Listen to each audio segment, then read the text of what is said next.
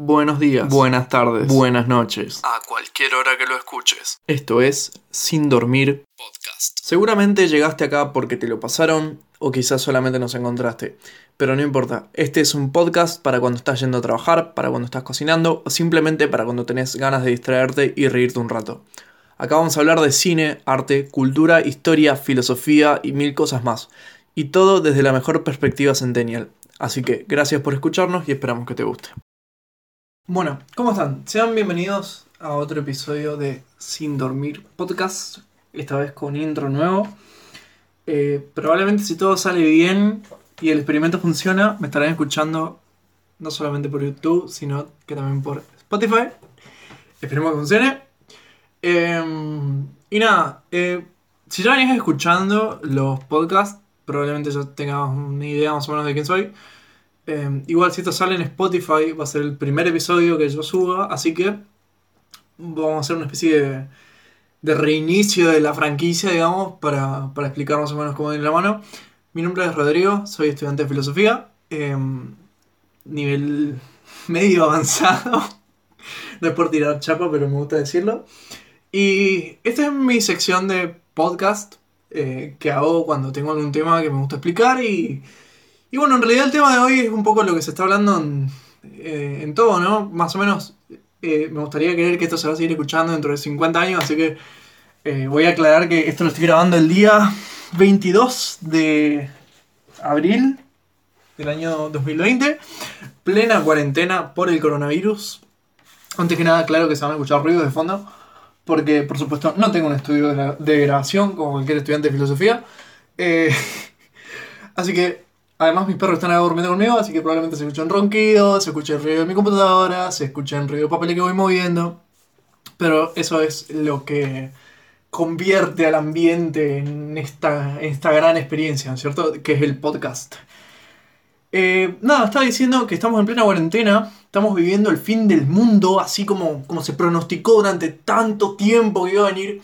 Y esta cuarentena si me ha dado algo, además de tiempo para leer y leer y leer PDFs de la facultad, es repensar un poco cómo, cómo vivimos nosotros toda esta experiencia del aislamiento, del individualismo, de la necesidad de aislarse para cuidar al otro, o sea, es un colectivismo o es un individualismo, pero antes que nada, antes de entrar en tecnicismo, eh, quiero aclarar que, bueno, en realidad este podcast no surge como una idea única mía, sino que cuento con la presencia de mi compañero, que en este momento no está disponible, porque está en su provincia, que es al otro lado del puente.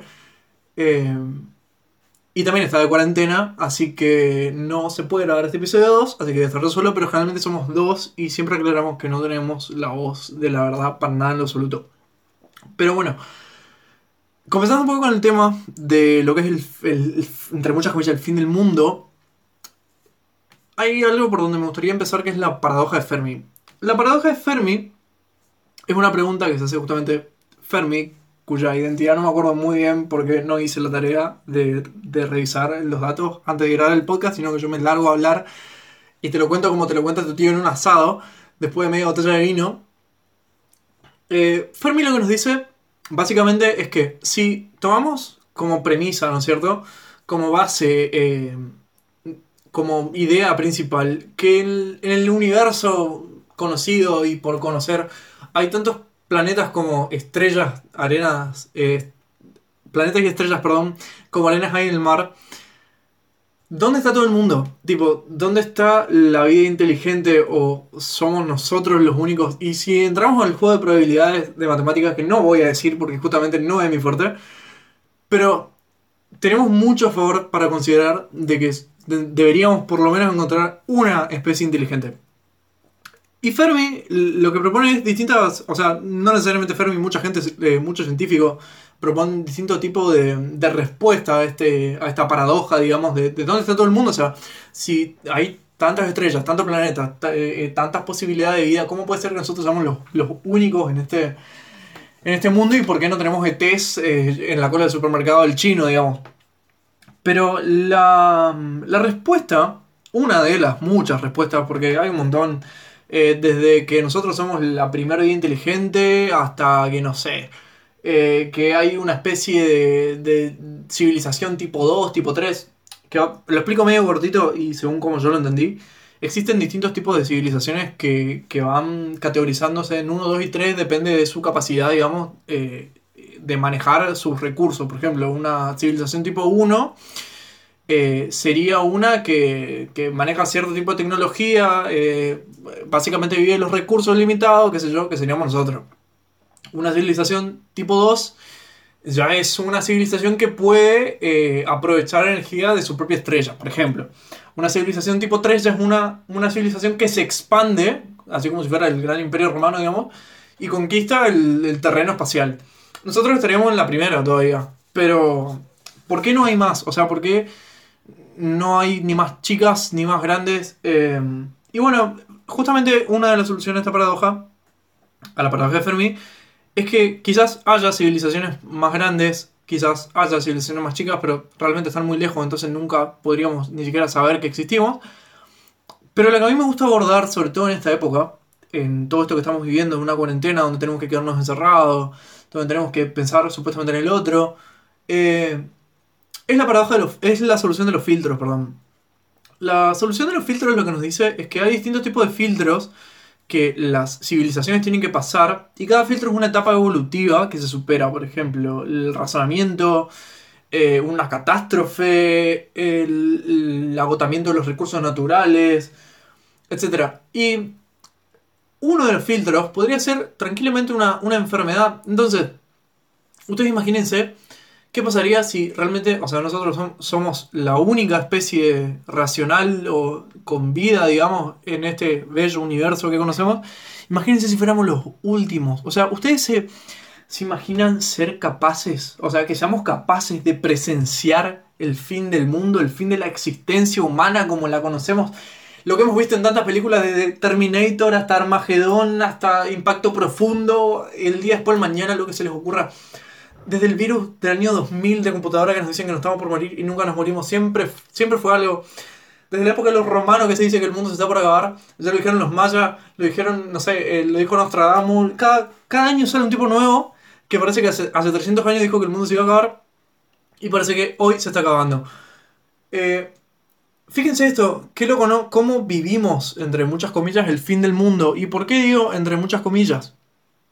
Porque yo cuando lo charlaba con mis amigos, que ya estamos, si no me equivoco, un mes y un poquito más de cuarentena, eh, yo les hablaba y les contaba, yo me imagino cuando tuve que salir al supermercado una de las primeras veces, por ejemplo, que se respetaba la cuarentena.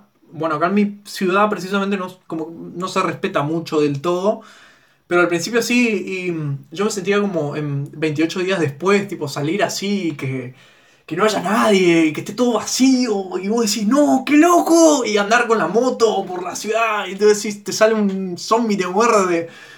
Pero fíjense qué mundano, cómo romantizamos todo realmente, eh, y cómo la recuperación de esto, supuestamente, se va a dar eh, de forma muy, muy paulatina. De hecho, hace poco, este fin de semana, el sábado más precisamente, se hizo una, un streaming en YouTube de Filo News. Donde pasaron un montón de gente y, comentaban cosas, eh, gente del teatro, gente, youtubers, etcétera, etcétera. Y un- uno de los chicos, eh, Louta, decía justamente que él quisiera, a él le gustaría haber sido o sea, el elegido de la humanidad para jugarle un partido de ping-pong al coronavirus y ganar y que todo el mundo salgamos a festejar a la calle. Y era una de las cosas que yo pensaba, o sea, no tan puesta en ese escenario, pero yo me imaginaba salir un día, el día que se acabe la cuarentena, que digan, hoy podemos salir y que se reviente todo el centro de mi ciudad, del país, y todo el mundo gritando, no, ganamos el coronavirus.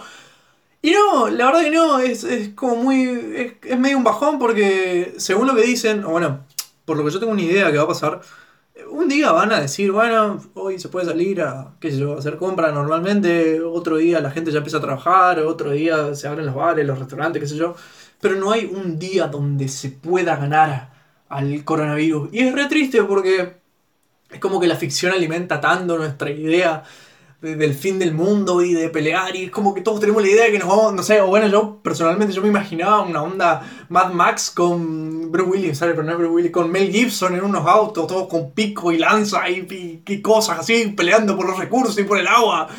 Y es como que al final no termina pasando tan así. Es un poco loco, es un poco, eh, no sé, decepcionante porque... O sea, imagínense que realmente esto avance. Eh, Dios no quiera, pero no, uno nunca sabe. Imagínense que avance. Y no sé, ya se empiecen a escasear los recursos. O, o- o no haya ley, no haya Estado. Y todo el mundo tenga que pelear por lo suyo. Qué hermoso quilombo que va a ser. Todo- o sea, encima todos queriendo ser el protagonista de su película. Y por supuesto, no, la mayoría nos vamos a morir. Probablemente yo sea el primero. O sea, me pierdo en mi patio, básicamente. No me imagino teniendo que salir a buscar recursos. Yo creo que ser el primero que tiran de un chumbazo en la cabeza. O el primero que le roban todo. Porque tranquilamente me imagino despertándome un día en el lugar donde estoy, tipo, oye, ¿dónde están todas mis cosas? Y que me hayan robado. Pero bueno, uno siempre conserva, ¿no? El, la, esperanza de esto, la esperanza de poder sobrevivir. Pero más que nada, a mí me resulta mucho más intrigante el ver el fin del mundo, pero no el sobrevivir. Ustedes, imagínense esto, o sea, yo de chico siempre pensaba que, que nací en el año más, o sea, nací en la época más aburrida posible y las cosas más interesantes pasaron cuando yo era chico. A nivel mundial, el, no sé, por ejemplo, el atentado a las Torres Gemelas, yo tenía 4 o 5 años, una cosa así. Eh, 3, 4 años. O sea, la crisis del 2001, yo tenía literalmente 3 años. Cosas donde no tuve poder de razón. eh, y me perdí de muchas cosas. Me perdí de la Revolución Francesa, me perdí de la Revolución en 1830, me perdí de la Revolución Industrial, me perdí, no sé, del descubrimiento de América. Mil cosas que me hubiera gustado ver y estar ahí para presenciar y decir, wow, o sea, ¿cómo, te cambia el mundo? Ahora imagínense que fuéramos capaces de presenciar el fin del mundo y morirnos, pero no presenciar el fin del mundo y sobrevivir y tener que cagarnos y, y pelearnos por un bidón de agua o un pote de leche nido, digamos, eh, sino ver el fin del mundo y morirse y ya está, y se terminó el problema. Y vos decís como, qué copado, porque estás ahí bueno, y capaz que nadie, o sea, nadie lo va a saber, por supuesto, porque no vamos a dejar una nota. O, o capaz sí, capaz quedan los archivos USB guardados y alguien un día agarra dentro de 300 años, escucha este podcast y me ponen en un museo donde digan, miren, acá tenemos un vestigio de la civilización humana. Sería hermoso eh, ver el fin del mundo así y, y listo, y ya está, y nos morimos todos y nos morimos todos felices. O bueno, no sé si felices, pero, pero nos morimos. Eso es importante. Eh, pero bueno, dejando de lado por ahí lo que es la, la ciencia ficción, eh, los planteos principales que yo tengo al respecto de esto del, del COVID-19, eh, o bueno, el nombre la enfermedad, porque supuestamente primero era coronavirus, después lo pasaron a COVID, después ahora es otra cosa, y yo como que vivo encerrado en mi casa leyendo PDF del año del, de Matusalén, más o menos, entonces como no estoy muy actualizado, no tengo tele, eh, o sea, yo lo pongo así, tipo, como que, bueno, soy estudiante de filosofía, no tengo televisión, vivo leyendo todo el día, un poco más, ustedes me deben imaginar con pelo largo y un papel de aluminio en la cabeza, y hasta la parte del pelo largo es así, la parte del papel de aluminio se las debo, pero no falta mucho para que lo haga. eh, y nada, lo primero que pienso es un debate que se estuvo instalando mucho entre, bueno, em, dos, no sé si decir filósofos, porque uno sí sé que es doctor en filosofía y psicología, pero el otro no me acuerdo. No quiero decir el nombre porque no me va a salir. Sé que uno es Sisek y el otro es un señor eh, de Asia, pero no sé qué país. No sé su nombre, no sé nada, pero sé que se contrapone al discurso de Sisek. Pero bueno, donde se discute el, el- el modelo económico per se, digamos, que nosotros tenemos como sociedad occidental, que es el capitalismo, en su mayoría, digamos, porque creo que los únicos vestigios de socialismo barra comunismo que quedan son Venezuela y Cuba. Pero nosotros nos basamos en un modelo capital, digamos, donde, bueno, todos sabemos que prima el individualismo, la propiedad privada, etcétera, etcétera, etcétera. Y llegamos a un punto donde tenemos que aislarnos, ¿no es cierto? Donde los recursos cada vez valen más. Y bueno, ahora, por ejemplo, el día antes de ayer, si no me equivoco, no sé si fue antes de ayer o ayer, un, mm, me contaba justo mi fuente de información acá por la cucaracha, es mi mamá, que me manda cadenas de WhatsApp y, datos, imágenes así de, de, parte del mundo que uno vaya a saber, a chequearlo a la China comunista. Pero me estaba contando que se desplomó el precio del petróleo. Igual espero que sea cierto, porque si no estoy diciendo palabrerío, pero bueno, esto no lo escucha nadie, así que yo puedo decir lo que yo quiero. Se desplomó el, precio del petróleo y ustedes imagínense qué fuerte tiene que, o sea, qué fuerte tiene que haber sido el golpe, porque el precio del petróleo no se desploma, sino más Sobre todo siendo que ya hay una especie de, compañía eh, de, de yacimientos mundial que maneja todo. Suena muy paranoico, pero en realidad no. Lo que quiero decir es que se depende mucho del petróleo, entonces que, el, precio del crudo baje es como muy loco. Porque ustedes imagínense, con el, el desarrollo de energía sustentable eh, y renovable, igual el precio del petróleo sigue estando alto. O sea, se sigue utilizando petróleo. Pero como una especie de virus, algo que nosotros no vemos, no podemos tocar, no podemos palpar, nos condiciona tanto nuestra economía.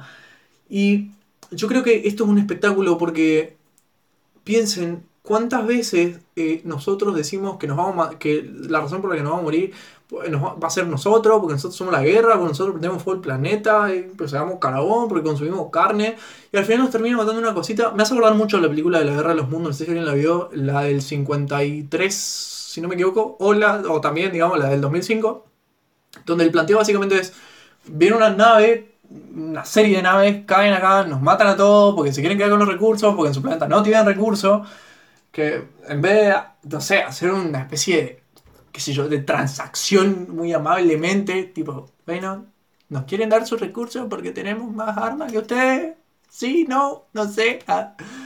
Y no solamente, denos los recursos, pero, ustedes imagínense esto. Eh, lo que termina, les voy a spoiler la película, pero bueno, es del 2005, ya pasaron 15 años. Tranquilamente la tendrían que haber visto y si no la vieron se joden.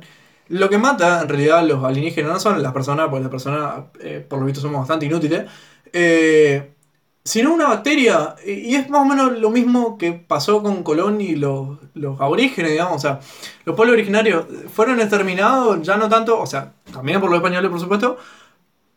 Pero lo que los mató fue una bacteria, eh, fueron, fueron enfermedades. Obviamente los españoles también se llevaron enfermedades acá, pero lo que quiero decir es cómo el contacto en sí termina siendo determinado por algo totalmente chiquito, que no que le chupa tres huevos, perdón, el lenguaje, no le importa el precio del crudo, no le importa las acciones la bolsa, no le importan los bonos, los fondos buitre.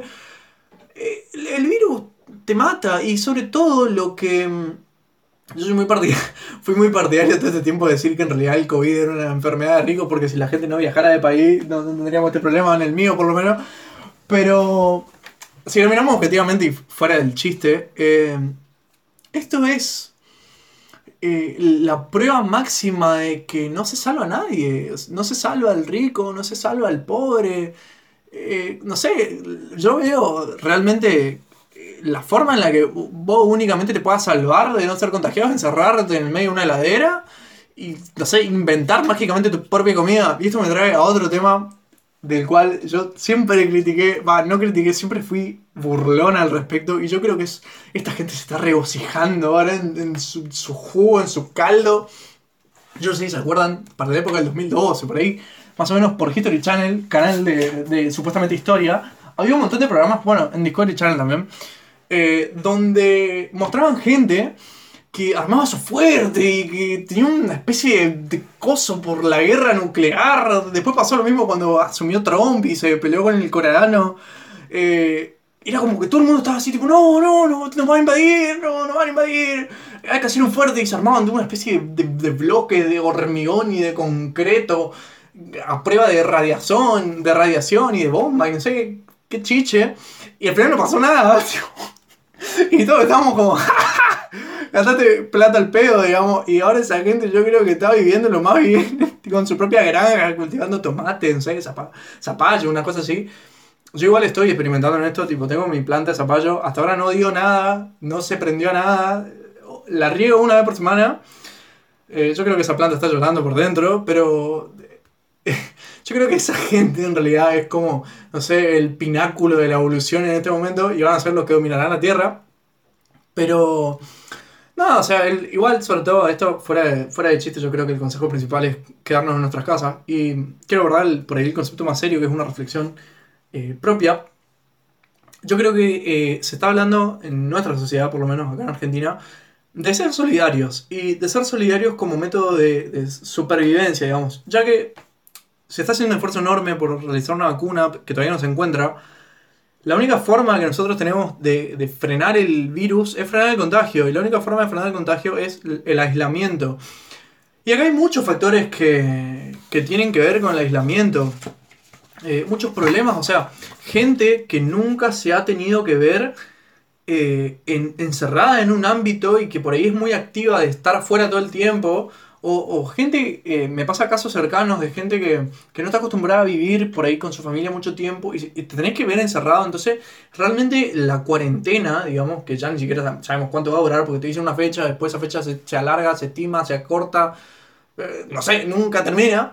Eh, toda esa gente se tiene que ver y yo creo que lo que da lugar a la cuarentena es el redescubrimiento de la persona. Sobre todo no, no tanto de la persona, sino de los vínculos intrafamiliares, porque uno no aprende, o sea, uno está cambiando todo el tiempo, eh, pero llega un punto donde uno no, no es tan consciente tan rápido de este cambio que uno va pasando en la vida en general, digamos.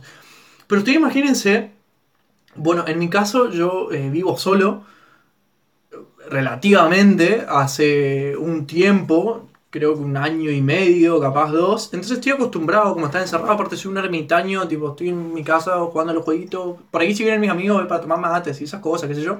Pero como que estoy acostumbrado a hacerme la comida, a lavarme la ropa. Eh, entonces...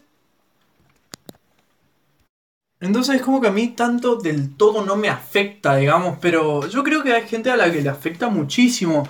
Y no sé si es un consejo, porque yo no tengo ningún título habilitante para dar consejo, pero yo creo que este es un momento realmente para, para rever vínculos, para apreciar vínculos o conexiones, tipo, no quieran matar a sus familiares, por favor, yo sé que abundan las ganas, pero vamos a mantener un poquito ahí al margen.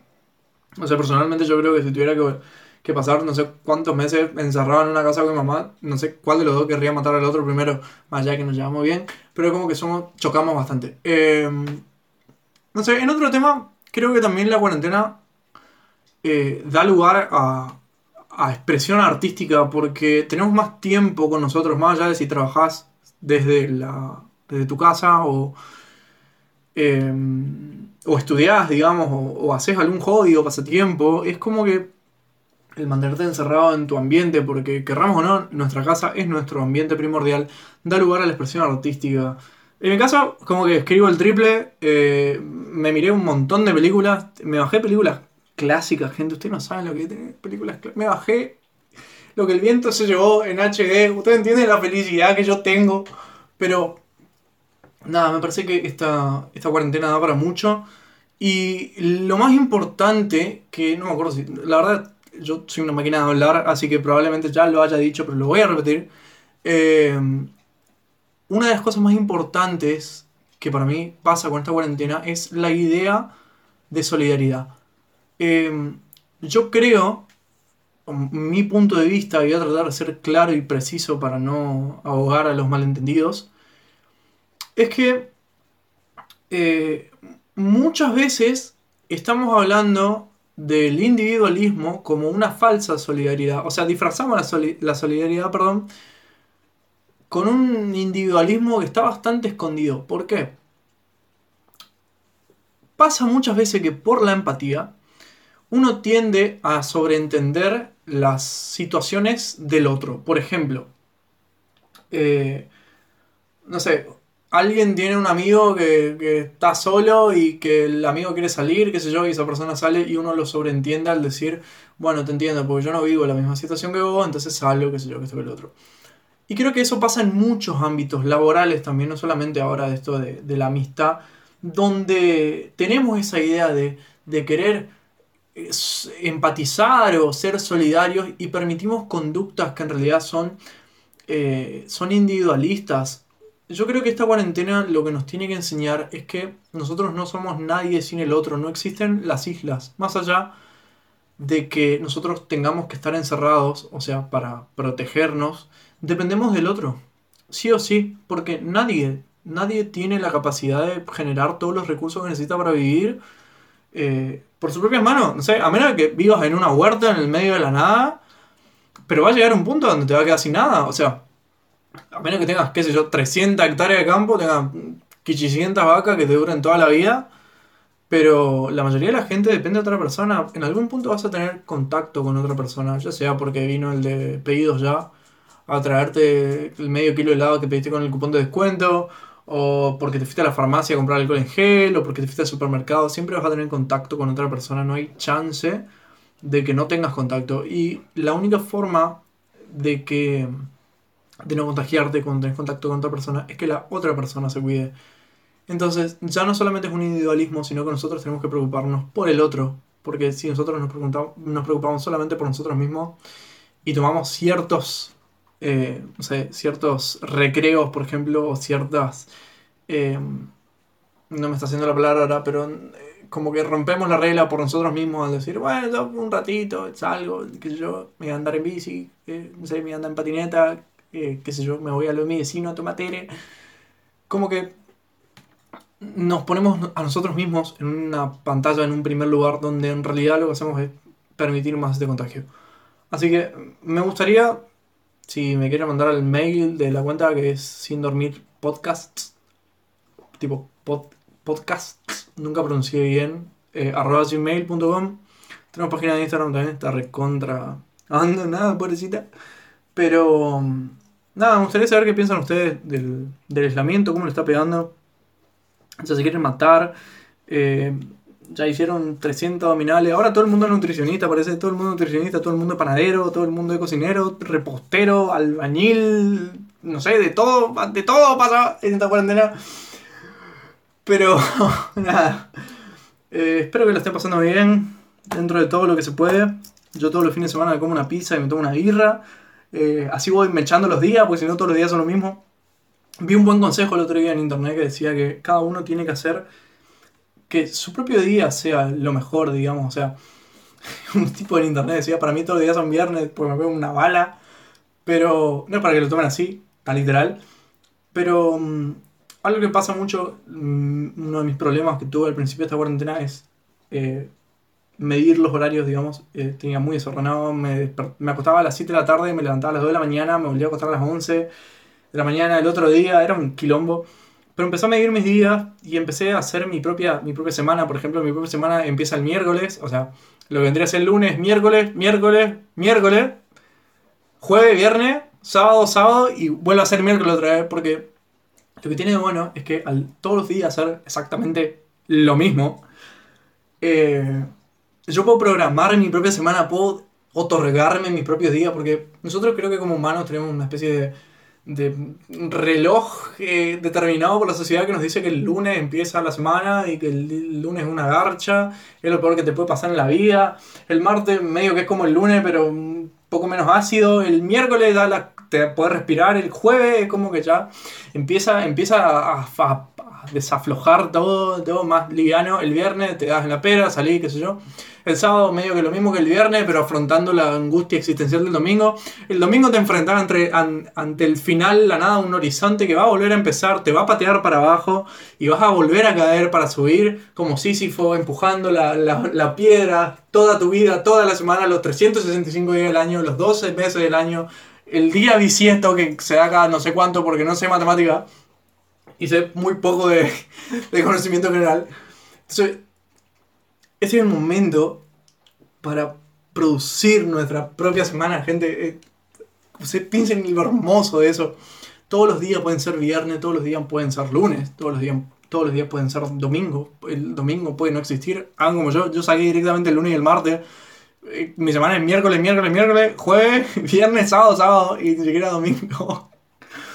Pero nada, aprovechen, sean panaderos, sean cocineros, sean músicos, eh, disfruten el arte, eh, que realmente es lo que nos nutre. Nos damos, yo creo que ahora nos damos cuenta sobre todo de que la vida no es solamente números, no es plata, eh, no es trabajo, no es estudio, es otras cosas que necesitan llenarnos, necesitamos expresarnos.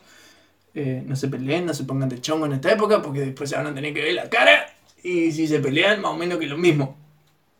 Así que. Y sobre todo disfruten de sus mascotas. Yo acá tengo las mías, que en este momento están durmiendo, tiradas en su mantita. Eh, y medio que ya están un poco podridos de que yo esté acá. Pero. Pero bueno, nos vamos llevando bien. Yo siempre digo que hablo con los perros y me voy a preocupar el día que me contesten. Todavía no ha pasado. Eh, y nada, cultiven. Voy a. Voy a usar esto como un propio, una propia especie de compromiso obligatorio de regar más mi zapallo. Porque en vistas de que si nos quedamos sin recursos, voy a tener que vivir de mi planta de naranja lima. Así que, nada, les mando un abrazo y no sé cuándo va a salir el próximo episodio de esto, porque la última vez que subí uno dije nos vemos la semana que viene y pasaron como 5 meses, creo que hasta lo subí el año pasado. Pero nada, que tengan un- una buena cuarentena. Y disfruten de este fin del mundo. Miren Armagedón. Soy. Tengo una habilidad para estirar tanto los finales. Pero nada, les quería contar. Miren Armagedón. Miren eh, Impacto Profundo. Miren. eh, y la banda siguió tocando. Miren La Guerra de los Mundos. Mírense toda la película del fin del mundo. Así ustedes ya saben qué hacer. Ya están preparadísimos. Eh, se pintan a los Mad Max, se ponen una máscara, un chaleco así medio roto, le ponen un- una lanza a la 110 y ya estamos listos para ir a conquistar las gasolineras y las carreteras. Así que nada, eso. Les mando un saludo y esto fue. Este, es- este fue, mejor dicho, Rodrigo, en un episodio de Sin Dormir Podcast. Nos vemos la próxima.